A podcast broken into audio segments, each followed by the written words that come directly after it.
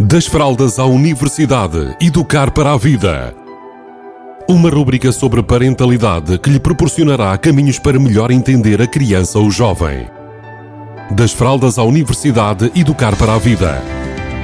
Uma rúbrica de Filomena Serrado.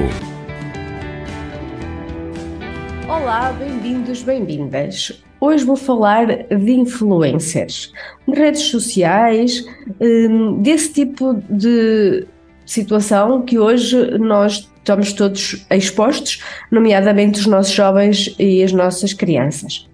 Muito bem, então o que é que nós, enquanto educadores, pais, hum, adultos, podemos fazer para minimizar o impacto negativo que essas que as redes sociais e tudo que as nossas crianças e jovens veem têm sobre elas.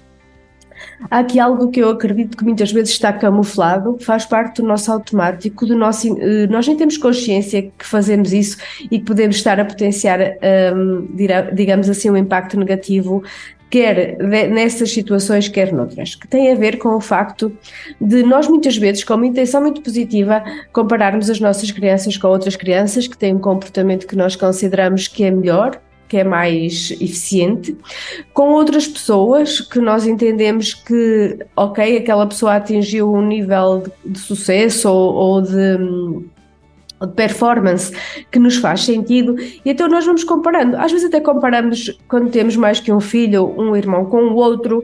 Nós fazemos isto de forma muito automática e muito impensada.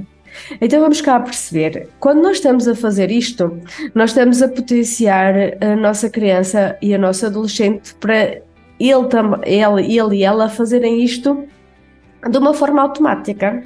Ou seja, quando nós fazemos isto sem querer, nós estamos a potenciá-los para eles estarem muito mais expostos à influência, nomeadamente uh, daquilo que são as redes sociais e todo o conteúdo que lá existe. Será que nós queremos isso para as nossas crianças e para os nossos jovens? Sabendo também e que uh, nós somos seres únicos e que o facto de nos compararmos com outras pessoas ou com, ou com ou com algumas situações que ocorrem até nas redes, de pessoas que nós não conhecemos, nós estamos a ferir a nossa autoestima, o nosso amor próprio. Muito bem, se nós queremos de alguma forma ajudar as nossas crianças, os nossos adolescentes e a nós mesmos a sermos, a termos uma autoestima, uma autoestima mais forte, então é importante que nós pensemos duas vezes o que é que realmente faz sentido comparar. Afinal de contas, cada um é um ser único, com características positivas, características a melhorar, com talentos e pontos fracos. Então, será que faz sentido nós estarmos a comparar as nossas crianças umas com as outras, com outras crianças, com os irmãos, com os primos, com o que for? É que, sem querer, nós também estamos a, a treiná-las para elas se compararem também com os chamados e as chamadas influencers. Será que nós queremos isto para nós, para a nossa vida, para a, no, para a educação que nós damos, para a educação que nós queremos partilhar, para, para aquilo que realmente queremos que aconteça no futuro? Então, deixo-vos mais esta, digamos, esta reflexão, se vocês querem eh, colocar aí nas vossas intenções a evitar comparações. É uma ideia, pode fazer sentido para algumas pessoas, pode fazer menos sentido para outras.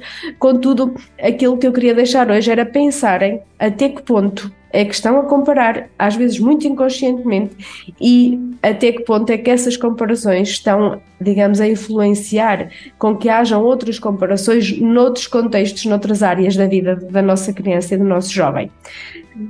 E com isto vos deixo beijinhos a todos e a todas. Das fraldas à universidade, educar para a vida. Uma rúbrica sobre parentalidade que lhe proporcionará caminhos para melhor entender a criança ou jovem. Das fraldas à universidade, educar para a vida. Uma rúbrica de Filomena Serrado